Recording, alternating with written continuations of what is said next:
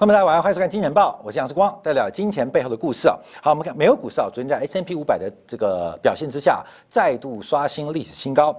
那其实昨天有几个大事情变化，第一个是美国的三十年期国债啊，这个标售的结果异常的热络跟顺利成功，这跟二月底美国标售国债的超级失败形成了一个非常强烈的对比。这两个月的时间到底发生了什么样的变化？在债券市场。在利率市场，而这个债券市场跟利率市场的转折，到底对于全球的资产价格会有什么样的变化跟影响？我们稍后啊会在今天部分来做个说明。因为我今天用了一个不太恰当的比喻，你知道吗？就是你爸爸跟妈妈啊，晚上在房间里面啊，嗯啊，你知道吗？进行呃这个人类宇宙呃宇宙人类记起之生命的计划，那。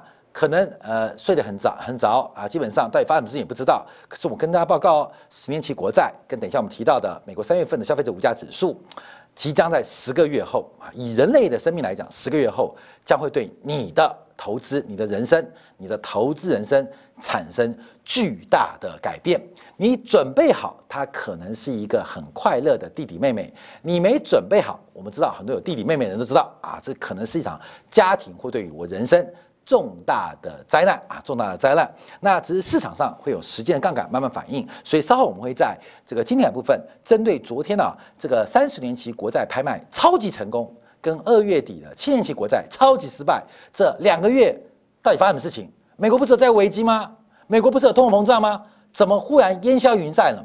这个美国长天期国债对于通货膨胀最敏感的啊，对于赤字跟债务最敏感的，既然超级成功。啊，这是今年以来最成功拍卖。好，我们做个说明啊。所以等一下会提到这个国债拍卖的一个结果跟变化。好，另外我们观察也是让美国股市非常值得庆贺的一个变化，就是美国的新冠疫情再度的恶化啊，新冠疫情在恶化。我常讲啊，股市投资人的心态就像是一个不孝子一样啊。呃，经济啊，经济就是父母亲的健康。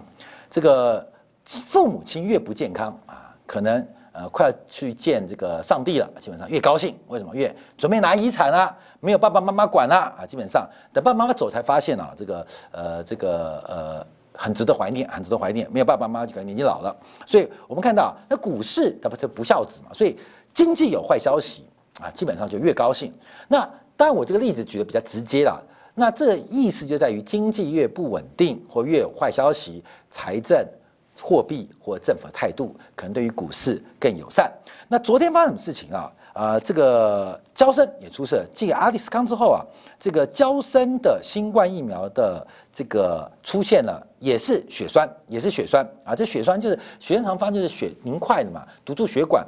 而且这次强生啊，交交生的这个疫苗啊，有六名妇女出现了是脑的血栓，这脑血栓发生就叫中风。就叫中风，所以现在美国开始针对焦焦生跟阿利斯康的疫苗，开始做出了一些相关的一些调整啊。欧洲对于这个阿利斯康的疫苗，已经有部分国家开始进行了一个放慢施打的速度，而焦生昨天晚上出事，也让整个美国的新冠疫苗的施打产生了变数，产生变数。那我们昨天提到啊，最鸽派的这个。F.D. 美联储胜利师分行的主席啊，特别提到这个讨论 Q.E. 缩减是当疫苗施打来到了百分之七十五或者百分之八十的时候，就要准备来讨论 Q.E. 的退场时间点跟规模。那这个消息一出来啊，股市当然是利多反应。为什么？因为要打到百分之七十五，打到百分之八十，现在除了阿利斯康之外。交生疫苗也出问题，那这主要是因为腺病毒的载体疫苗，腺病毒载体疫苗跟这个莫德纳的这个疫苗啊，这个性性氧性死和核桃核酸呐，呃，这个不太一样啊，所以这个疫苗都出事，而且血栓的问题到底有多严重，现在不太确定，这是引发啊大家对于整个新冠疫苗施打的速度。同时，我们看到美美国新冠确诊病例在过去一周又重新反弹，而且目前新增确诊。平均每天有七万人，再度再度重返去年夏季的高峰，所以从新冠疫新增呃新冠疫情的第四波的发展，现令大家非常非常的担心，尤其是几个州啊，像密西根州啊，这美国疾管中心啊，疾管中心啊，CDC 啊，已经要求说疫苗打没用没用，现在来不及了，直接要求密西根州长开始进行整个的社区隔离啊。美国又有北方的州啊，要求社区隔离啊，社区隔离，所以看样子啊，现在美国的天气让整个新冠肺炎的问题啊，又再度的恶化。再度的恶化，那当然了，我讲股市是不孝子，随着经济开放脚步再度有放慢的机会，经济的脚步放慢，就跟有钱爸爸妈妈的脚步放慢走不动一样，不孝子就会很开心啊，基本上货币。财政跟政府态度会非常非常友善，好，这市场上先做这个反应。那第二个反应就是我们刚提到的国债的拍卖非常成功，所以这两大因素啊，使得美国股市昨天标普创下新高。好，我们继续观察。但我们现在往下讨论个议题啊，讨论一个问题啊，就是通货膨胀是不是出现见顶的讯号？我刚刚提到啊，这个通货膨胀啊，通货膨胀是不是见顶？这个通货膨胀现在是目前很多通胀再交易的主轴，不管是债券市场啊，包括你的周期啊、原物料股啊大涨，像台北股市涨面板、涨 DRAM、涨钢铁啊、涨化学啊、涨航运，这都周期型个股票的一个象征。我们在去年八九月份的时候特别提到了这些相关的投资价值周期因子，在今天两部分应该都可以提早知道这个投资的方向。那最近也提到这放空 duration。放空持久期是成为过去第一季交易成功的核心的原则。那现在观察通胀预期是不是见顶？那当然你说，那明天大宗市场就要崩盘了吗？啊，我提到要时间的蔓延。昨天晚上公布的消费者物价数据，我们要做分析。另外看到昨天晚上长天期的国债拍卖，只是告诉我们，昨天晚上你爸你妈正在房间做出一笔重要的生命交易。那这个生命交易会如何影响你的人生、投资人生幸福？以人用十个月计算，以资产价格可能快三个月，慢的话半年以上，就是整个通货膨胀就要见到顶峰，见到顶峰，国债的拍卖。是一个非常重要的警讯。那另外我们看到消费者物价指数，因为昨天晚上啊，美国三月份的消费者物价指数年增率来到百分之二点六，那扣掉食品能源是年增百分之一点六，那主要是经济因素。好，昨天是公布三月份哦，公布三月份哦，所以三月份的消费者物价年增率是创下二零一八年八月以来最大的增幅。那扣假以月增率观察的话，更是次大海啸以来最大的月增幅啊，月增率就是加速再加速。那我们要对比一下，一个是百分之二点六。就是消费物价是增长百分之二点六，增长百分之二点六，扣掉食品跟能源是增长百分之一点六。好，过没有？这个叫基情因素，因为去年三月美国消费者物价指数增长是年增率百分之一点五，核心扣掉食品能源是年增率百分之二点一啊，记住是这个数据哦。所以去年这个时刻受到新冠疫情社区隔离的爆发，所以去年三月是物价开始放缓的月份。那以机器来讲，去年的消费者物价三月份美国是一点五，四月份是零点三，五月份是零点二，也就是四月、五月它的基期更低。我再次跟大家讲一次哦，去年三月美国消费者物价指数是年增率一点五，四月份是零点三，百分之零点三，五月份是百分之零点二。核心的物价指数去年扣掉食品能源啊，去年三月份是二点一年增率，到四月份是百分之一点四，五月份是百分之一点二。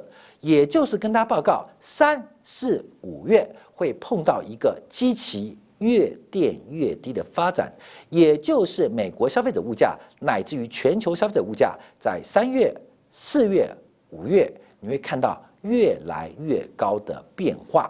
那这时候又出现一个气氛，是消费者物价指数越来越高，你会觉得通货膨胀、物价上涨越来越大，那基本上你会做出相对应的投资。可是我们将跟大家报告。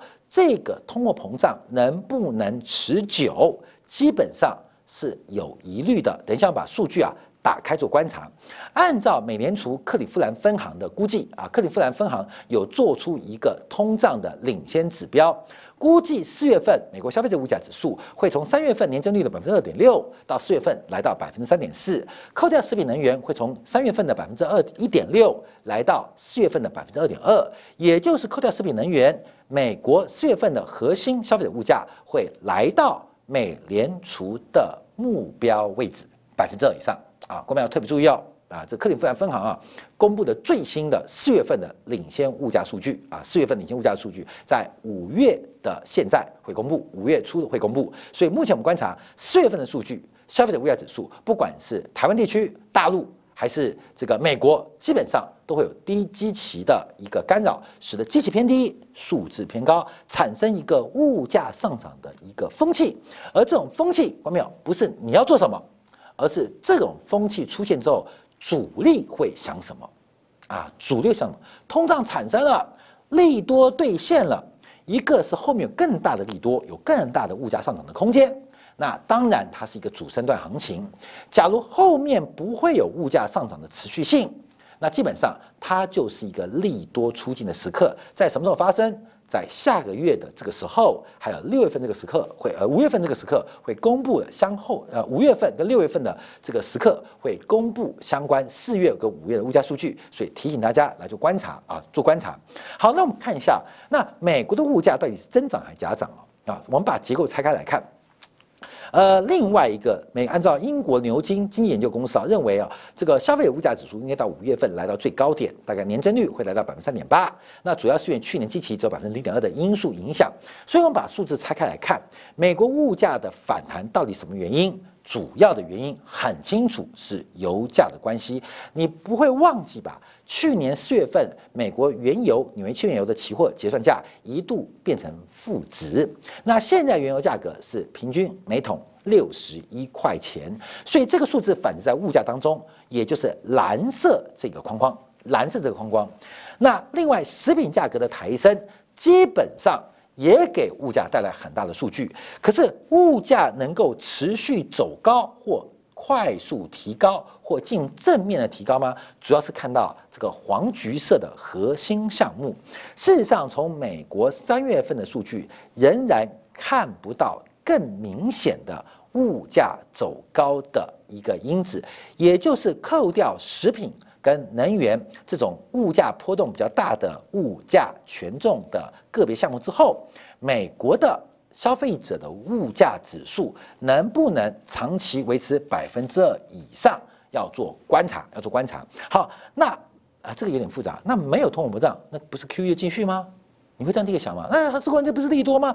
通货膨胀不会上去，就达不到包月百分之二的目标。那 Q E 不是继续吗？啊，那你就必须要看金铁杆，因为我们跟大家报告美元美国三部曲：通胀预期、美元指数、去杠杆。加上再分配啊，全球加税，所以是一个膨胀去杠杆再分配的动作。等一下，今年港部会跟大家报告，这个美国升息是不需要消费者物价的理由，是不需要的。那进入第二阶段，而这第二阶段正在做转变。那我们今天早要跟大家报告的是，整个通货膨胀的一个景气可能会比大家预期的来早做结束，预期的来早做结束。那这个迹象。就跟你的投资人生一样，在昨天美国长天期的国债拍卖，还有我们把消费者物价指数拆开来做观察，你会很清楚的看到，你昨晚上爸爸妈妈在房间干的好事啊，干的好事，所以会影响到十个月以后你的人生啊会出现改变。所以整个通胀预期的见顶，从国债拍卖，从消费物价指数，方面都要特别来做关注留意。那我们这边提到美国股市了。因为从一九八三年来做观察，为什么叫一九八三年？为什么一九八三年？我们有时候我们说赚这个指标啊，你像这个标普，他们做很多报告资料，为什么一九八三年？因为一九八三年是美国整个升息循环的结束，开始进行为期四十年的降息啊，那是 Volcker 啊，把利率拉高到两位数字之后开始做降息，所以从一九八三年来观察美国股市在报酬率当中的成分。就要把它拆开来观察哦。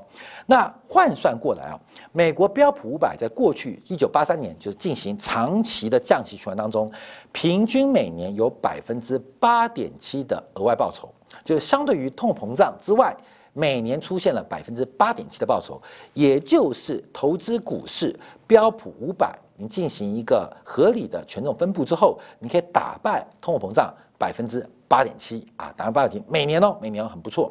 那就要把这八点七的超额报酬，超额报酬，这个超额报酬不是相对于风险，而是相对于通货膨胀的生产力。这百分之八点七，你把它拆开来做观察，其中上市公司的成长啊，成长率，成长率贡献了其中的三分之一，三点四。另外就是利润啊，利润还有收入贡献了百分之一点九。所以报酬率的提高，其中有将近超过一半是来自于本身的营收，还有营收成长率。但最重要的带动美国股市的估值是来自于估值，这意思叫做本益比跟市盈率的调整。美国股市长期的多头能够打败通货膨胀，主要的原因是本益比跟市盈率反映的市场投资人的风险偏好。所以这百分之八点七啊，其中百分之三点六是来自于本一比的调整，百分之百本一比的这个乐观估计，因为以前可能八零年代那个本一比呃十倍就显高了，到了九十年代呃三十倍显高了，到现在啊这个像特斯拉啊。无限倍都可以，都无所谓。像 Spec 这种这种特殊目的的收购公司啊，都不看本益比的。所以其实股市最大的这个支持力道是来自于估值。这估值指指的就是呃各种方法衡量股价健不健康，包括本益比呀、市盈率啊，包括股价净值比呀等等啊。这个是估值的调整啊，给股价带来变化，就是你一个主观的情绪了。你认为什么样贵，什么叫便宜嘛？那个主观情绪。那真实客观的就是成长跟收入基本上贡献另外一半。那另外标普五百还有百分之零点五是来自于全指股的调整。好，那我们讲这什么地方啊？第一个就是这个环境。在什么时候会做出一个转折跟改变？从一九八三年美国 v o l k e r 结束把利率拉到最高，开始给美国长期的货币环境产生了这个货币学派主导的一个长期宽松的条件。那到什么时候会做结束？好，后面我们看到就要分成成长股跟价值股。从长期来看，长期来看，成长股跟价值股基本上有不同的标准。基本成长股，各位你知道吗？从一九八三年买成长股，成长股像台积电啊，像台积电为例啊，成长股，成长股的报酬率大概是百分之百分之，各位我们看一下，百分之七点五。从长期观察哦，那价值股啊，价值股啊，就像中钢啊啊这种股票，玻璃呀干嘛，百分之九点七。你有注意到，各位没有？以长期角度观察，价值股它的报酬率是优于成长股的，很神奇吧？透过时间这个放大镜，透过时间这个放大镜，可以把所有的投资给放大出来。其实成长股的报酬率会低于价值股。好，那成长股跟价值股的定义为何呢？按照这个他们这个呃呃这个呃私募基金的观察，它的定义很简单，就是把标普五百面最贵的那百分之呃百分之最贵的那一半股票，就是切切一半切一半最贵。跟相对不贵的，就是中位数以上的叫做成长股，中位数以下的叫做这个呃这个价值股啊，就股价低就是价值股嘛，股价高就成长股，这很正常嘛。像特斯拉，像这个苹果啊，像台积电就成长股嘛。那像中钢啊，像这种呃 PNG 啊，基本上像银行股啊就是价值股嘛，就这样划分。所以它用股价划分是很特别的一个现象，就等于等于可以这样切割出来啊。基本上这也跟市值因有关。我们在今天赶去年九月份的时候也跟大家分享过这个市值因子跟价格因子啊。那就要分析成长股跟价值股的获利来源在什么地方。我们看到成长股它主要的报酬是来自于成长啊，这当然废话吧。成长股就来自于它营收的成长嘛，但不依靠的是它的收入。基本上，所以基本上成长率。对于包括科技股为主的成长股，我们常第一成长股就是科技股啊，基本上是成长率。所以我们看到很多的所谓大陆股神蓝筹股、白马股，关键并不是获利，而在于成长率。成长率会比 EPS 更重要，更重要。那另外第二顺位是估值，就是对于它的市盈率的判断。但标普五百很特别的地方，它提出的是再平衡效应。再平衡效益，就是当成长股转变为价值股的时候，会遭遇到投资人一些很特别的表示表态。什么意思？就当一个公司不再成长的时刻，它会出现强烈负报酬的变化，而这个负报酬变化会在个股身上特别明显。在从一九八三年以标普五百为例做观察，基本上你从成长股来讲，它只是个负面因子。可是它基本在个别股当中非常强烈，也就是当一家公司，尤其像科技公司不再成长的时刻，那个转变力道会非常恐怖，会非常恐怖。我们可以举什么例子啊？台湾为例，宏基虽然宏基股价最近表现不错，后面宏基从过去常常长期维持在三位数字，到目前长期维持两位数字，而且都十几块。像人保也是一样，过去长期维持三位数字，那现在长期维持两位数字一样，就是当成长股失去了成长的这个特征之后，它的价格报酬率会有非常恐怖的变化。而这个成长股不再成长，那是一个很特别现象，像台积电。不断的扩大它的资本支出，从前年前几年的一百二十亿美金、一百五十亿美金，到去年底说要今年要投资两百三十亿，最新明天法说会不排除今年资本支出拉到两百八十亿美金，啊，各位很兴奋嘛，它是成长股。那到了明年呢？各位到了明年呢？那明年还投资两百八十亿美金吗？哦，明年再投资两百八十亿美金，就跟今年相同了，它的成长就要放慢了。只要在大后年呢？再投资两百八十亿美金啊？哦，不对，零三年资本投资相同，基本上它的这个增速就放缓，就变不成长股了。等到它的产能全部开始量产之后，就逐步反映它的营收增长率。这种重资本支出，它未来的营收取决于当期现在的这个呃资本支出，未来的营收决定现在。所以，只要台积电开始资本支出的增速放缓。也就代表未来三到五年，它的营收增速会逐步放缓。到那个时刻，以台积电为例，它就会出现股价报酬大幅度的负向循环。在标普五百从一九八三年的循环当中，非常非常的明显。所以，所有的成长股最后都会变成价值股，所有的成长股都会变成价值股。啊，这时候就改变喽。那价值股的报酬率就很特别哦，它就不看成长，而是看收入。啊，看收入，还有这个价值股重新这个估值上升，像最近的联电，像最近的面板啊，大家忽然发现它哦，感觉还有成长意涵，还会再平衡。所以，各位朋友这个公这个企业是在循环的。那我们讲的价值股、成长股，要回来讲个重点，都在于估值，都在于估值，因为这个估值是相对于通货膨胀，这个长期来讲。估值市盈率的反应来自于低利率的环境，还有对应的通货膨胀的环境。可是通货膨膨胀再度来到了一个尽头跟转折的时刻，对于股市的反应会有什么变化？它产生的可能是更多的风险。所以接下来我们要再讨论美国犹太人为什么犹太人大家都讨厌这个希特勒纳粹屠杀犹太人，并不是历史的第一个。当然也不会是未来的最后一个。那犹太人是如何调动全球的财富？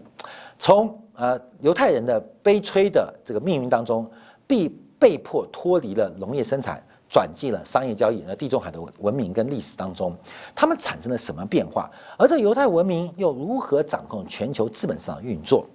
从通胀预期带来的物价膨胀的想象。到美元紧缩带来的去杠杆发展，到最后全球加税到了再分配的关键，从膨胀去杠杆再分配的不断循环，我们可以看到两千零八年、一九九七年、一九九四年跟一九八五年的不断的危机。稍在经典部分，我们做这个完整的说明，从三十年期国债的拍卖，从巨大的失败转变到巨大的成功，美国不再有通货膨胀预期，美国不会再有债务危机的压力。谁说的？在昨天晚上，三十年期的长天期国债创下近年来最成功的标售。我们从这边开始讲起。感谢大家收看，明天同一时间晚八点，杨思光在《见报》与您再会。